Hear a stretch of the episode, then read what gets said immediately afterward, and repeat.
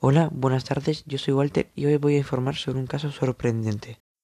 Y es que hace poco, en Francia, un gato de pelaje oscuro y ojos amarillos fuego ha cometido numerosos asesinatos a animales y también a una persona. El dueño afirma que al nacer el gato era el doble de grande que sus hermanos. Este gato ha asesinado a su madre y hermanos. También a vacas y cabras de la zona y a un humano. Lo más sorprendente de todo esto es que en los cadáveres no se encontró ni una sola gota de sangre.